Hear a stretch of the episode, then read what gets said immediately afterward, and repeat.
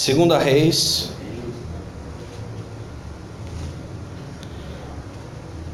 Na verdade, eu acho que eu, depois eu vou ler sobre Segunda Reis. Vamos um pouquinho antes até. Vamos voltar dois livros. Existe um livro aí chamado 1 Samuel. 1 Samuel aí, 1 Samuel, capítulo 16.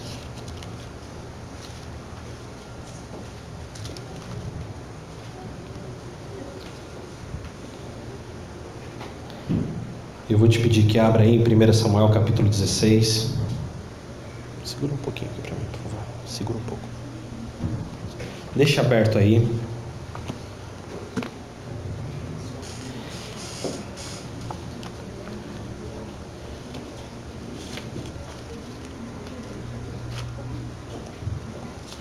Tema dessa mensagem é alinhando as expectativas. Por quê? Uma das coisas que mais permeia o nosso coração são as expectativas que temos. Nós sempre temos expectativas sobre alguma coisa, a respeito de algo, em torno de um assunto. Nós sempre temos expectativas. A vida de um ser humano é cercada de expectativas. E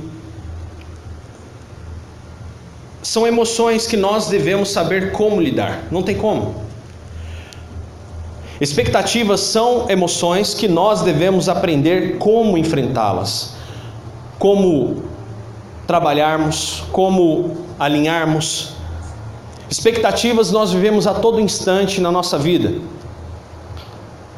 Se é pela chegada de um final de ano, ficamos na expectativa da, da chegada do final do ano. Se é pelo começo de um novo ano, ficamos na expectativa. Se é por uma nova etapa, ficamos na expectativa dessa nova etapa que iremos viver. Se é pelo novo emprego, criamos expectativas com relação a esse novo emprego. Se é com relação à nossa vida pessoal, a conquista de um bem ou o término de um período, ou a gestação, ou qualquer situação que envolva a nossa vida, nós criamos expectativas.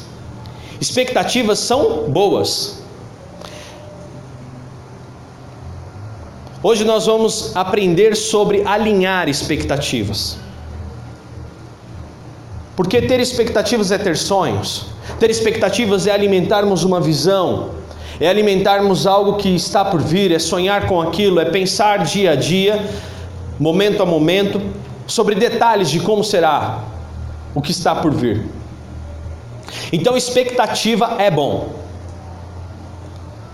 desde que essa expectativa não te consuma.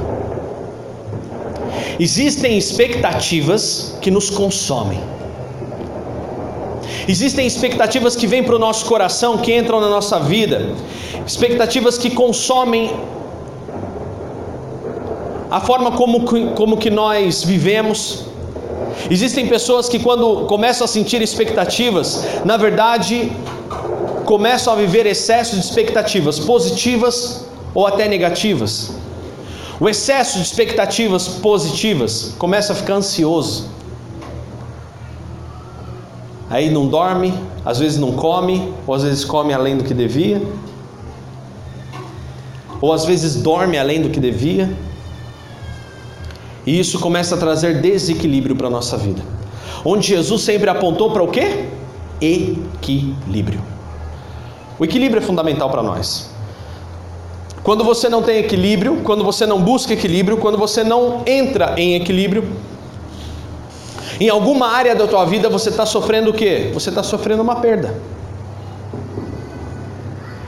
E é importante nós entendermos que expectativas devem ser alinhadas, devem ser equilibradas. E hoje, na luz da palavra de Deus, nós vamos entender o que é expectativa.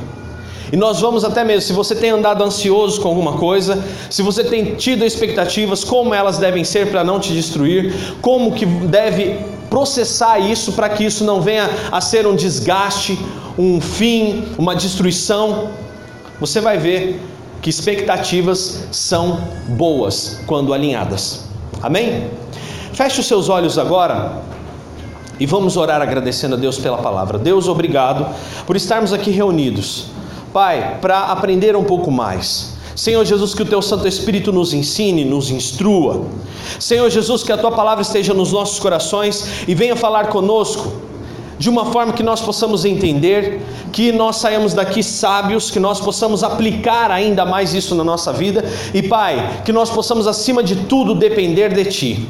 E em nome de Jesus, eu peço a Ti, Senhor, que o Senhor nos ajude, clareando as nossas mentes, abrindo os nossos olhos, nos deixando atentos para tudo aquilo que precisamos saber para que apliquemos dia a dia a Sua palavra e para que possamos ser cheios da Tua presença. Em nome de Jesus nós oramos, nos arrependemos dos nossos pecados, das nossas falhas e, Pai, pedimos a Ti que preencha o vazio do pecado em nós e que nós possamos ser transbordados de graça e de perdão e alegres na tua presença. Em nome de Jesus, amém.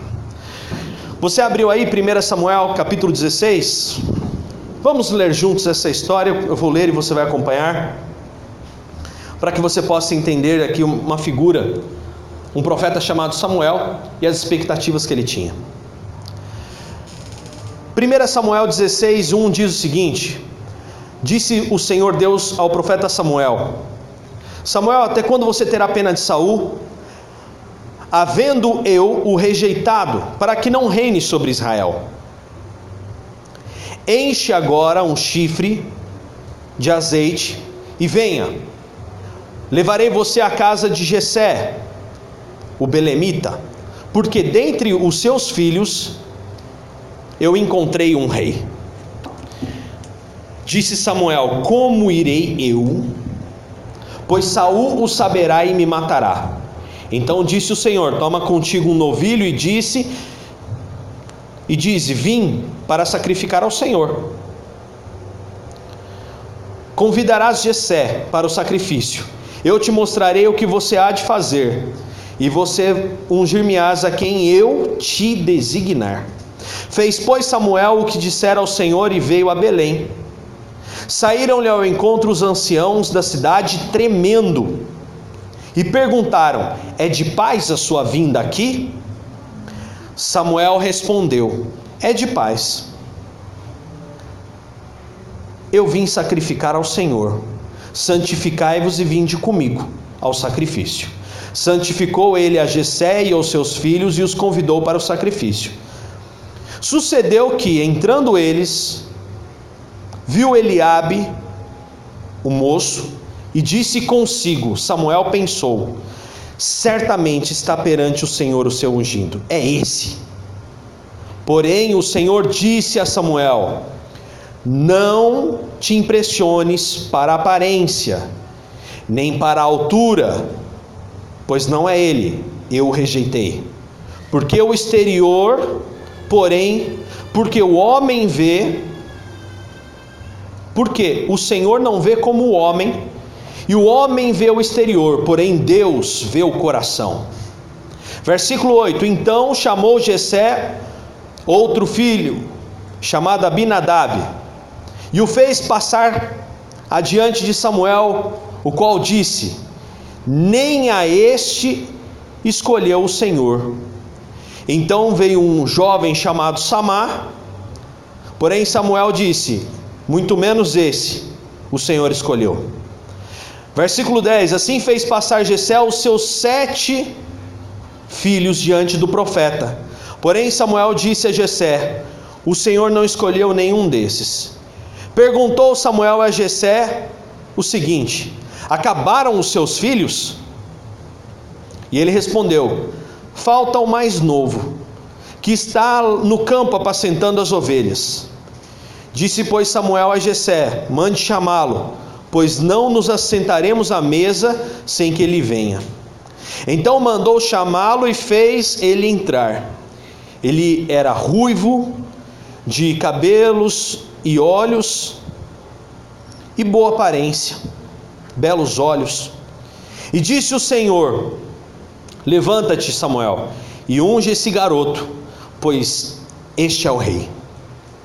Tomou Samuel aquele chifre de azeite e ungiu no meio dos seus irmãos. E daquele dia em diante, o Espírito de Deus tomou Davi. E então Samuel se levantou e voltou para a cidade de Ramá. Amém? O que nós vemos aqui? Nós vemos a história de um profeta. Nós vemos a história de um homem em que ele está na cidade dele e de repente ele escuta Deus falar no seu coração dizendo: "Olha, a forma como esse rei que está no comando, que é Saul, não me agrada. A forma como ele está conduzindo as coisas não me agrada. Isso não me deixa feliz." Então eu escolhi outro, porque eu sei que Saul não irá mudar. Saul não irá fazer as coisas como eu desejo. E ele vai trazer desgraça sobre o povo. Então eu já escolhi outra pessoa. Vá até lá e unge essa pessoa. O profeta Samuel foi até aquele lugar. Quando o profeta Samuel recebe essa ordem, Samuel ainda é corrigido pelo seguinte: ele diz, ele, ele recebe uma mensagem de Deus dizendo assim: Olha, pare de ter dó de Saul. Saul não mudará. E eu escolhi uma outra pessoa para assumir o seu lugar. Quando Samuel escuta isso, quebra-se dentro dele um vínculo com Saul. Por quê? Porque Samuel ainda alimentava uma expectativa de que Saul pudesse mudar. Mas Saul não mudaria. E Deus viu o coração. Olhe bem essa frase que Deus fala para ele enquanto ele estava escolhendo os filhos, entre os filhos de Jessé um rei. O homem não vê como eu vejo. Pois o homem olha o exterior, mas eu conheço o coração.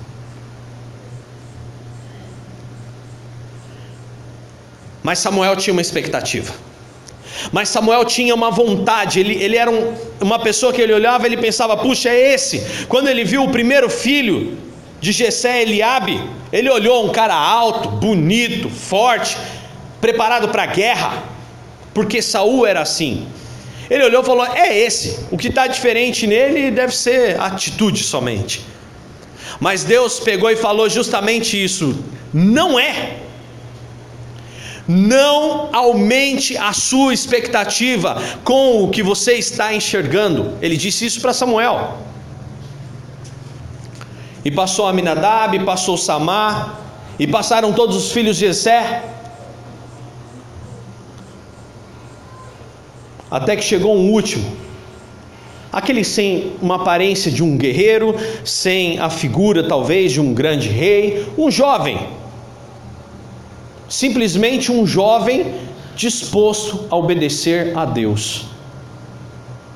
A Bíblia cita o rei Davi como um rei segundo o coração de Deus. Se você ler a história, Davi foi um assassino. Uau, ele foi a escolha de Deus. Sim. Um assassino? Porque Deus quis? Não, porque ele quis ser um assassino. Quando Deus o chama, ele não era um assassino.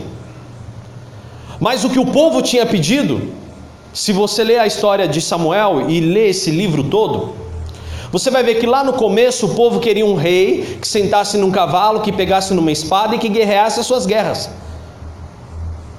Eles queriam um assassino. Eles pediram, Deus ainda falou: Olha, vocês vão pagar um preço por isso, mas nós queremos, então se vocês querem, eu dou, tudo bem. O que significa Davi, um homem segundo o coração de Deus? Saul não foi uma escolha de Deus para o povo, foi uma escolha humana. Então, quando chega em Davi, Deus olha e fala: Agora eu vou fazer essa escolha. E Deus escolhe Davi. Então, dizer que o homem, segundo o coração de Deus, é a escolha de Deus. Isso significa o homem que Deus escolheu. O que é o homem segundo o coração de Deus? O homem que Deus escolheu para ser rei. Embora ele soubesse de tudo que iria acontecer. Mas Davi era obediente. Se você olhar a história, ele era um homem arrependido. Ele não era um homem igual Saul que fazia não tinha não estava nem aí para o que era certo ou errado, ele só queria alimentar a si próprio. Saul era um, o perfil do sociopata. Davi não. Davi ele tinha um senso do bem e do mal. E quando ele sabia que ele estava errado, ele parava. E sobre o que eu quero falar aqui para você hoje é sobre expectativa. O que é expectativa? É esperar algo que seja viável ou provável que aconteça, com base nos fatos realistas, promessas ou visão de se tornar possível. Isso é expectativa. É você sonhar com algo e falar, puxa, isso pode acontecer. Mas um erro que a gente comete muito, um erro que a gente faz direto, um erro que nós cometemos constantemente, expectativas erradas. Você conhece uma pessoa, está dois meses com a pessoa, e você acha que vai dar tudo certo porque em dois meses foi tudo bem. A gente não ora, a gente não busca, a gente. E muitas vezes a gente encontra em lugares adversos, né? Será mesmo? Quantas vezes eu já quebrei a cara por alimentar expectativas que não deram certo? Será mesmo? O que será que Deus diria acerca disso? E aí tem um livro fantástico que eu sempre recomendo, e se você não leu, leia, se você leu, leia outra vez. Em seus passos, o que faria Jesus? Que, que atitude será que Jesus tomaria no meu lugar? Encontrei um emprego. Uau, é o melhor emprego do mundo. Melhor que esse, só se eu não trabalhar e ainda ganhar. Só se eu for marajá, né? Só se eu... eu pensei, mas eu não falei. Não pode, né? Não pode. Não adianta, gente. Todo melhor emprego do mundo é o emprego. Não adianta, você vai ter que ter esforço, você vai ter que trabalhar em algum momento, você vai ter que se dedicar. E outra, em algum momento, por melhor que seu chefe seja, ele é chefe, ele vai ter que cobrar determinadas coisas. Então você tem que alinhar sua expectativa dentro da realidade. Não adianta ter excesso de expectativas. Não adianta ser simplesmente otimista, cegamente otimista. Tudo tem 50% de chance de dar certo ou errado. Todo excesso de otimismo é virtual, todo excesso de pessimismo é virtual. Então não adianta, você pode trabalhar, regaçar das mangas de fazer as coisas, você pode fazer tudo o que tiver no teu alcance. Você fez 50%, depende dos outros 50% agora.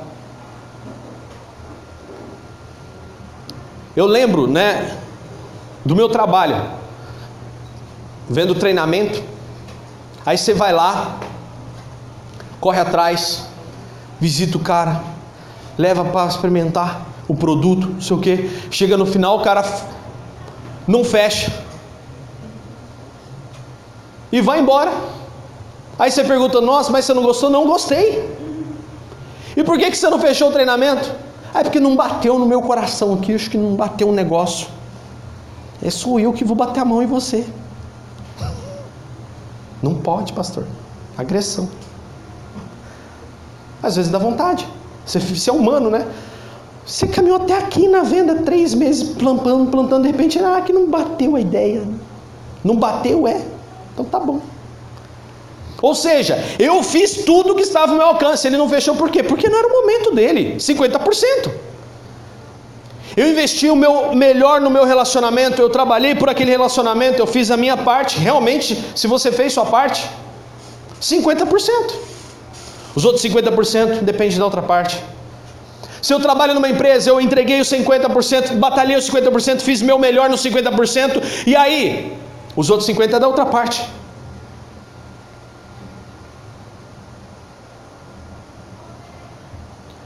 Mas para que você consiga entender isso, é preciso que quando você tome uma decisão ou quando você comece a criar expectativas em algo, é necessário orar e falar: Deus, qual é o seu melhor? Deus, eu estou fazendo a minha parte, eu estou agindo com sabedoria, eu estou avaliando, estou indo com calma, mas o restante compete ao Senhor, não a mim. Essa é a verdade.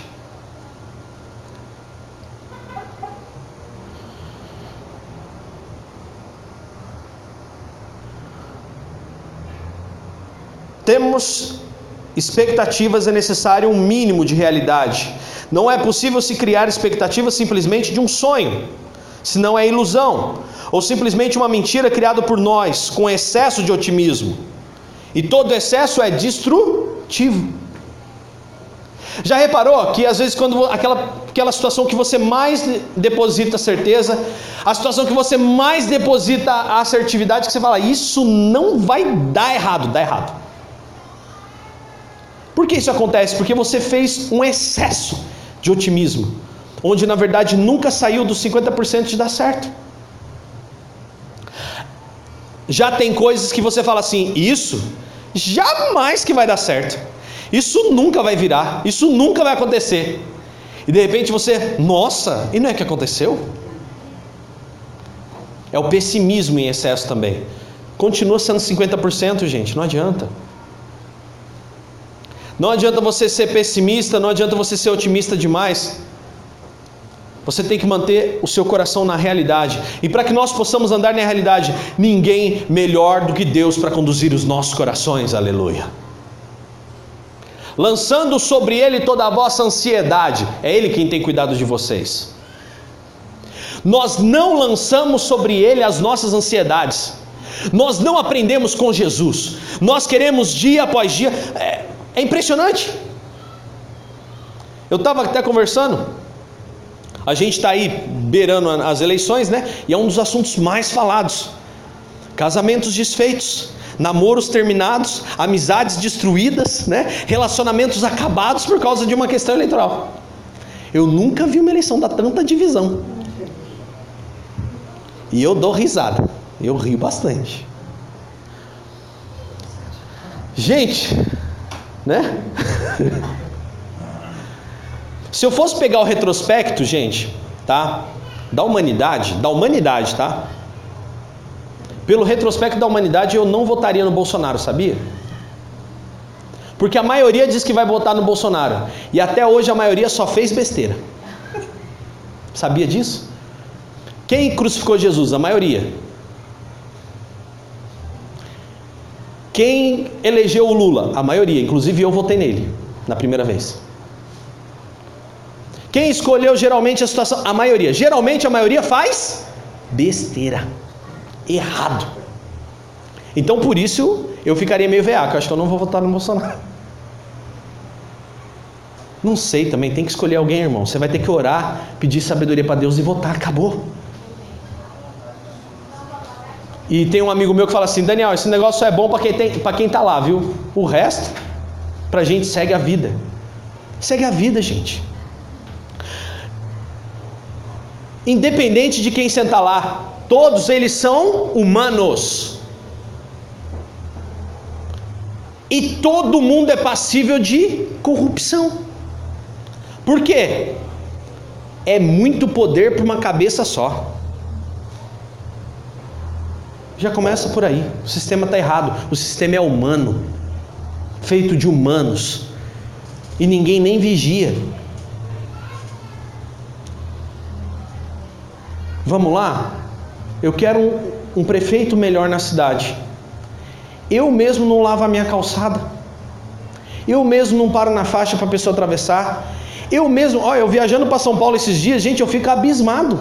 Você está lá no limite, na Dutra 110, na Trabalhadora 120. O cara quer andar 240. E o problema é o presidente. Não é, não é o presidente, é você, indivíduo, que não respeita a lei. Nós temos que ler, nós temos que educar filhos. Tem gente botando filho e soltando no mundo, que não está nem aí para nada. Princípio vem de berço. A escola ensina educação tecnológica. O professor não tem que ensinar a criança a ser honesto, não. É o pai e a mãe. Então não adianta transferir para o Estado uma responsabilidade que é minha. Não adianta alimentar uma expectativa, sendo que eu mesmo não faço meus 50%. Sendo que eu não oro, sendo que eu não peço direcionamento de Deus, sendo que eu não faço nada. Não adianta. Nós temos que assumir a nossa responsabilidade, e a nossa responsabilidade implica, inclui confiar, orar e buscar a Deus, aleluia. Porque pelo retrospecto da humanidade, os homens só fizeram besteira. E o mundo está a meleca que está cheio de crime, cheio de fome miséria. Não é porque Deus veio aqui e fez isso. Não. É porque os seres humanos querem isso. Deus escolheu Davi. Davi virou um assassino. Porque ele quis. E pagou um alto preço por isso. Pagou.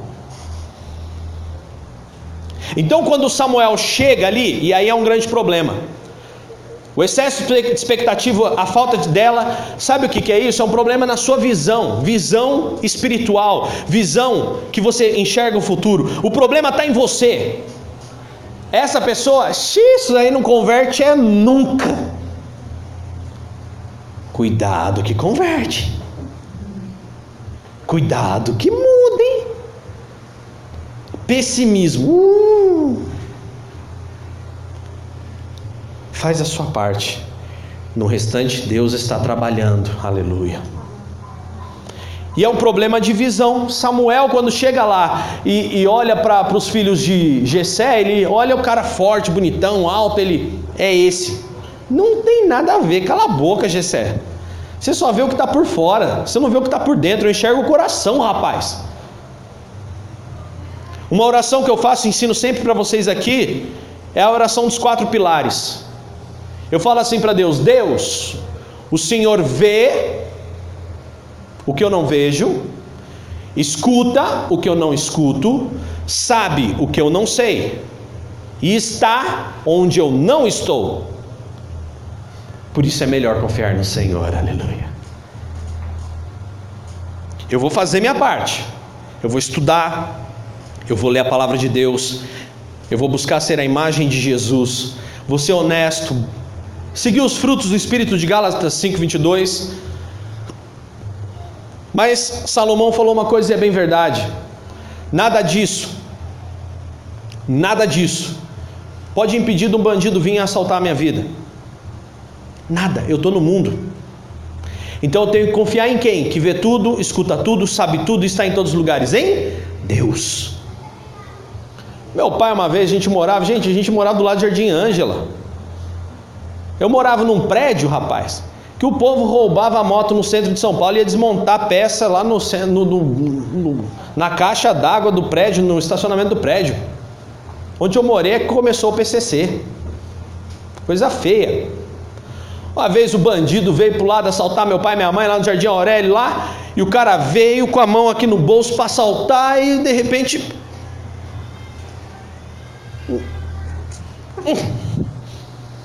Hum. A mão do bicho colou no bolso, ficou lá, coladinho. Hum. E foi embora, brabo da vida. Irmão, se Deus não guardar, não adianta sentinela, não. Acabou.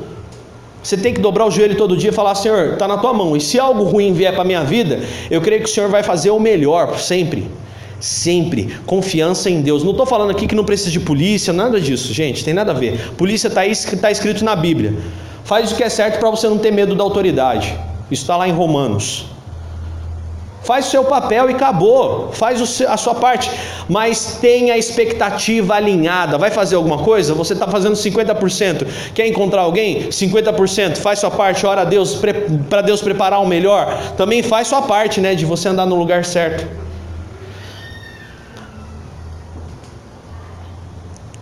A pergunta sobre expectativa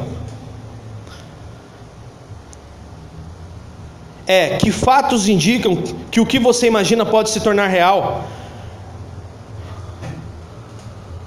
Isso é coerente com seus recursos pessoais? Isso é coerente com o que você tem feito? O que, que eu quero dizer com isso? Você está plantando o que na sua vida? Você está plantando o que? O que, que você está pedindo para Deus? O que, que você está tendo de atitude? Você acha que Deus está nesse negócio? Vai em frente. Você acha que Jesus trabalharia como você trabalha? Você acha que Jesus trataria sua esposa como você trata? Você acha que Jesus trataria seu esposo como você trata? Você acha que Jesus lidaria com os colegas de trabalho como você lida? Você acha que Jesus faria como você faz com seus filhos? O que, que você está plantando? Então não reclama do que vai colher. Ah, eu não falo com meu filho, não jogo videogame com ele, não troco ideia, não dou ideia, só dou xingamento.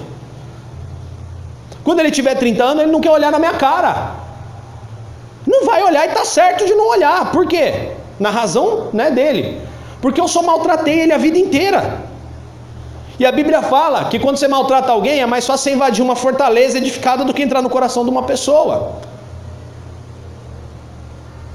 Então você tem que começar a pensar se o que você está plantando é coerente com o que você sonha. Alinhar expectativas, a expectativa boa é aquela em que você se inclui. A expectativa boa é aquela em que você fala: peraí, o que compete a mim fazê-lo, farei o melhor possível. Ah, eu quero que Deus faça um milagre na minha vida. Querido, querida, é milagre. Pode acontecer, pode não acontecer. O que depende de você hoje fazer sua parte? Ah, eu vou lá, vou fazer uma prova, vou chegar lá na hora e vou arrebentar. Vai arrebentar a cara, filho, porque arrebentar na prova você não vai arrebentar, não. Você tem que estudar, indigente. Tem que estudar, tem que, ó, ralar. Você quer passar no concurso? Quantas vagas? Então estuda, queridão. Ah, eu não estudo nem uma linha, nem no colégio público eu não fazia o mínimo. Esquece, amigo, você não vai passar uma prova. Uma vez eu estava lá no colégio público, falei, ó, oh, gente, vocês já fizeram plano de carreira, né? Palestrando para as crianças. É, Aí, quem aqui já sabe o que quer fazer da vida? Setembro, os vestibulares já começavam no outro mês, e já queria começar a faculdade no outro ano. Quem aqui sabe da sua carreira? Aí levanta lá as crianças tudo com a mão. É. Então vou pegar um só, por exemplo, aqui. Você, queridinha, o que, que você quer fazer? Quero ser veterinária. Ah, você quer ser veterinária? Que bonitinho. Você já está estudando ou você só estuda aqui? No... Não, eu estudo aqui. Você tem boas notas? Eu tenho. Ah, menos mal. Legal. Mas você Sabe onde tem curso de veterinária? Não. Você vai fazer faculdade paga ou particular? É, não, é, perdão, é paga ou pública, né? Paga ou pública, particular ou pública, né? Ah, eu quero fazer pública. Tem aqui na cidade? Não. Então você vai ter que ir fora para estudar, né? Pra... É. Uau. Então você vai, já, já sabe onde vai morar? Não, em setembro. Para começar em fevereiro o curso. Vai vendo, irmãos. É assim que é o ser humano sem Deus, eu vou dizer bem a verdade. Tá, e agora? E aí? Mas vamos lá então, tá? Tudo bem, você não está preparado, não sabe nem onde vai fazer o curso e, né, vamos que vamos. Tá ótimo. Tá tudo lindo, maravilhoso, tá bom. E aí? Mas vamos lá então. Alguma vez na vida, por que você escolheu essa área? Por que você escolheu ser veterinário? Aí ela virou para mim assim: Ah, porque eu acho bonitinho os bichinhos. falei, é mesmo? Você trabalha? Ah, trabalho. Com o quê? É o trabalho com a minha tia, ajudando lá no artesanato. Tudo a ver. Alguma vez você já trabalhou com isso? Trabalhar, não estou falando gostar. Nunca trabalhei. É mesmo? Agora vamos imaginar uma situação, falei assim para ela, né? Imagina você pegando um cachorro na rua, porque você tem dó, você acha bonitinho, né? Aí você pega o cachorro, leva para casa. No meio desse caminho, você está limpando o cachorro, o cachorro te lasca uma mordida. O que, que você faria? Ah, não, cachorro ruim assim eu não gosto. Ah, bicho. Ou seja, ela tinha uma expectativa muito alta e ela não tinha nenhuma, nenhum preparo. Ela queria um milagre. Passar numa faculdade sem estudar, não sabe nem para onde vai, não sabe nem o que escolher, não sabe nem onde. Nada. Milagre. Nunca se preparou, nunca planejou, nunca se dedicou. E Salomão fala em Eclesiastes: está vivo, tem um trabalho, ter uma vida aqui, faça o seu melhor, planejando, estudando, buscando conhecimento e se dedicando e colhendo frutos disso, de satisfação que você está fazendo o seu melhor. É Bíblia, gente, está escrito na Bíblia isso. Então, quais são suas expectativas hoje para a sua vida? Essas expectativas são reais ou essas expectativas são sonhos, uma visão deturpada, um excesso de expectativa? Você se inclui nessa expectativa ou você está esperando um, um, um né, você está fazendo uma cartinha ainda para o papai do céu? Cartinha para o papai do céu, querido papai do céu. Não é errado, irmão, pedir coisas para Deus. Mas deixa eu te falar uma coisa: Deus quer ver você engajado, Deus quer ver você unido no plano dele, aleluia. Ele quer fazer de você uma pessoa melhor primeiro. Partindo do princípio de que expectativa é feita de três fatores muito pessoais, que são visão, atitude e confiança em Deus. Visão são sonhos, atitude são ações que geram resultados. E confiança em Deus é acreditar que você não está só. Ou seja, então você tem que sonhar, você tem que agir de uma forma que as coisas aconteçam. Ah, eu quero a transformação da minha família. Eu quero viver uma vida de paz. Eu quero viver um emprego abençoado. Ok, você é uma bênção. Se eu não me engano, tinha um livro que chama chama-se Se tu uma bênção. Será que eu já sou uma bênção na minha família? Será que eu sou uma bênção dentro da minha casa? Será que eu sou uma bênção para os meus pais? Será que eu sou uma bênção? É isso que a gente tem que se questionar.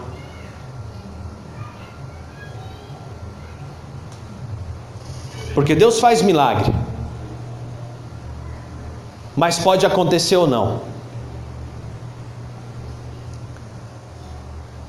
Deus quer ver você o milagre. Você vivendo isso. José do Egito que não teve suas expectativas frustradas, por quê? Confiou na visão que ele teve, o sonho que ele teve, ele confiou. Tomou as atitudes necessárias para ver acontecer os seus sonhos. Confiou firmemente em Deus, mesmo nos momentos mais difíceis. Confiar em Deus quando o casamento está ruim. Confiar em Deus quando o emprego não está legal. Confiar em Deus quando as coisas não vão como, como você gostaria.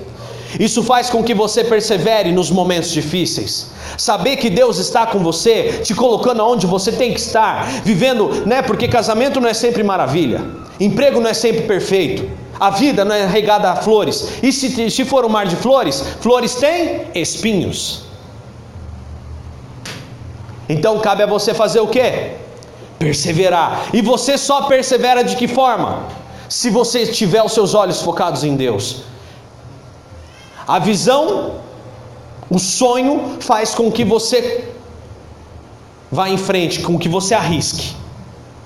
A atitude, que é o teu comprometimento, que é os 50%, faz com que você comece a fazer coisas. Caminhe e a confiança em Deus vai ser o que vai nutrir a sua esperança quando tudo parecer contrário, quando tudo parecer estar dando errado, quando tudo parecer ser problemas. A visão que você tem parecer estar indo por água abaixo, as suas forças de fazer algo parecer que está acabando. Confiar em Deus fará de você um vencedor em meio às derrotas, aleluia, em meio aos problemas. É possível ser um vencedor em meio às derrotas? 100%. E assim você se torna um vencedor. Profeta Eliseu, na história de hoje, né? Imagine se Eliseu confiasse cegamente no, no servo Geazi, como está em 2 Reis 5, do 20 ao 27. Vamos lá? Ver essa história antes de encerrarmos. Volta lá naquele livro dos reis. 2 Reis capítulo 5.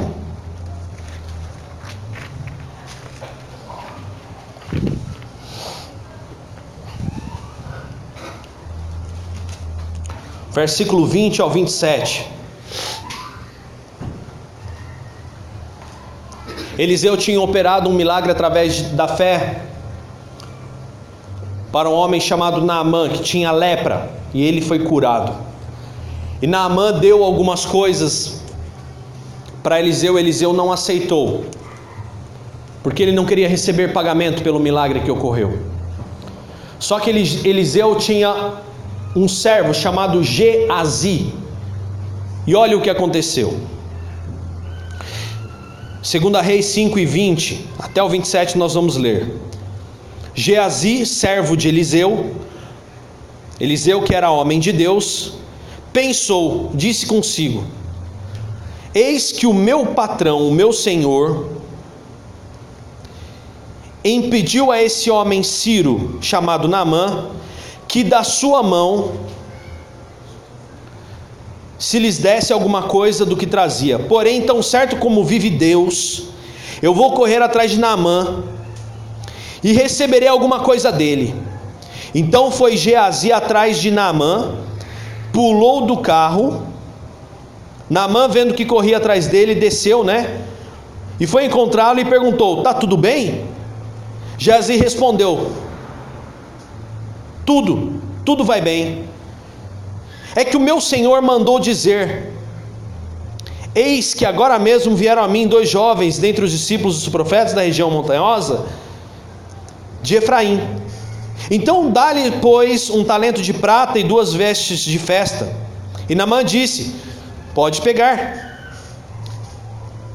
Instou com ele e amarrou os dois talentos de prata em dois sacos e duas vestes de festa, e colocou os dois no seu dos seus colocou sobre dois dos seus moços, os quais os levaram na frente dele. Tendo ele chegado ao outeiro, tomou-os das suas mãos e o depositou na casa. E mandou embora aqueles homens que ajudaram ele carregar as doações. Versículo 25. Geazi, porém, entrou e se pôs diante do, do seu senhor Eliseu. E Eliseu perguntou para Geazi: Geazi, da onde você está vindo? Geazi respondeu: Teu servo não foi a parte alguma. Mentiu de novo. Mentiu lá atrás para Naamã, contando uma história dizendo que chegou dois moços, não sei de onde, estão dar dinheiro aí da festa, da roupa de festa, para a gente dar para essas pessoas. E mentiu agora de novo. Versículo 26: Porém, ele lhe disse: Geazi, você não sabia que eu fui com você em espírito? Quando aquele homem voltou do seu carro para te encontrar? Por acaso isso era ocasião para você pegar ouro e para você pegar as vestes daqueles homens, olivas e vinhas, ovelhas, pois servos e bois, servos e servas? Então, Geazi, a lepra de Naamã vai se pegar a você e a sua descendência para sempre. E então Geazi saiu da frente de Eliseu leproso, branco como uma neve. E aí, Imagine se Eliseu confiasse cegamente no servo. Imagina se Eliseu falasse assim: Não, Geazi, nunca que Geazi vai errar comigo. Geazi mentiu, Geazi enganou e ainda usou o nome de Eliseu para pegar as coisas lá que nem devia pegar. E aí? Deposite sua total confiança em Deus. Ele fez a promessa, ele deu a visão e ele vai dar os recursos, gente. E é isso que a gente tem que aprender a confiar em Deus. A pessoa que está do seu lado pode errar com você. A pessoa que trabalha com você pode errar com você. Você confiar cegamente que ela não vai errar é o primeiro passo para a decepção. É excesso de expectativa você vai se machucar. É fato. Afinal, você também já errou. Eu também já errei. Afinal, nós também erramos. É a mesma coisa que eu chegar, como eu estava falando aqui, botar um político lá, achar que ele não vai errar. Todos eles são humanos, eles podem errar. Não adianta, gente. E não adianta nem a gente ficar brigando por causa disso. O que devemos fazer é orar todos os dias, trabalhar todos os dias, fazer a nossa vida todos os dias e confiar em Deus, 50% em nós. E os outros 50% confiar que está no controle de Deus. Sempre. Porque quando acabar o dia, sabe quem vai colocar a cabeça no travesseiro tranquilo, descansar em paz, como diz o salmista, e ter a certeza que teve mais um dia abençoado? É você, aleluia. Você vai ser abençoado. Porque você está confiando em Deus, porque você está sendo honesto, porque você está trabalhando, fazendo a sua parte, e Deus está fazendo a dele. Ele está fazendo a dele, você está fazendo a sua.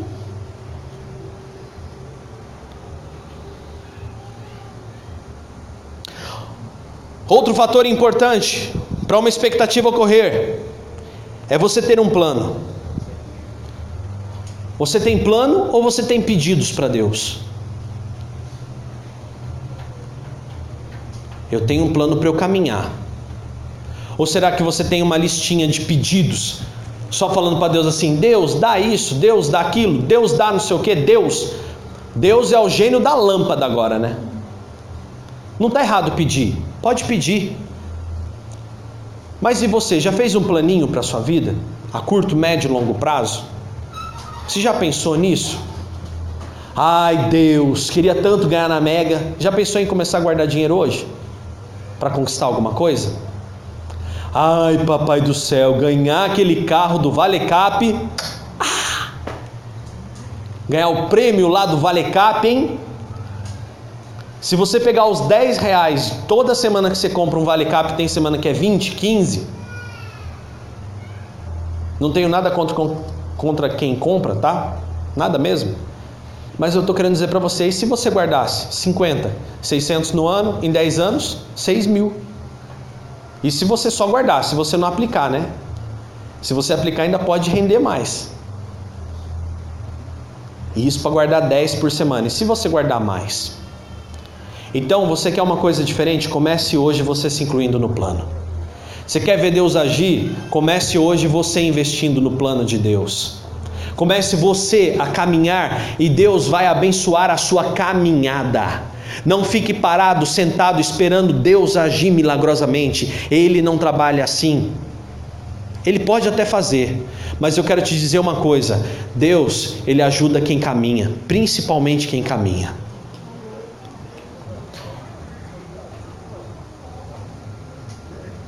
Sendo assim, é hora de pôr em prática. Visão, atitude e confiança em Deus. Sonhos, começar a fazer aquilo que vai conduzir a sua vida e confiar em Deus. A porta fechou. Obrigado, Jesus. A porta abriu. Obrigado, Jesus. Você conquistou o resultado? Obrigado, Deus. Você não conquistou o resultado? Obrigado, Deus. Eu, eu vejo que eu posso melhorar. Faça a sua parte. Fique em pé, em nome de Jesus.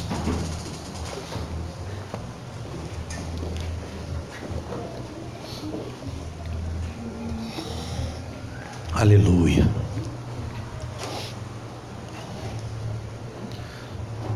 Hoje é tudo muito bom porque hoje é dia de festa, né? E ficou tudo muito lindo, viu, gente? Igrejas são as pessoas, esse lugar é um salão de reuniões, tá? É isso que significa. Igrejas são pessoas. Esse local é um salão de reuniões. Hoje eu quero ver você sonhando. Hoje eu quero ver você aplicando. Hoje eu quero ver você confiando em Deus. Confiando mesmo. Quando as coisas derem errado, agradeça a Deus. Quando as coisas derem certo, agradeça a Deus. Sabe aquele jargão? Deus tem o melhor. Quantos creem que Deus tem o melhor? Diga glória a Deus. Deus tem o melhor.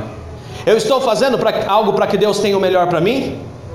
Eu estou fazendo algo para que Deus realmente entregue o melhor para mim? Será que eu estou vivendo da melhor forma que Deus proporciona para mim? O que depende de mim? Eu estou fazendo o meu melhor?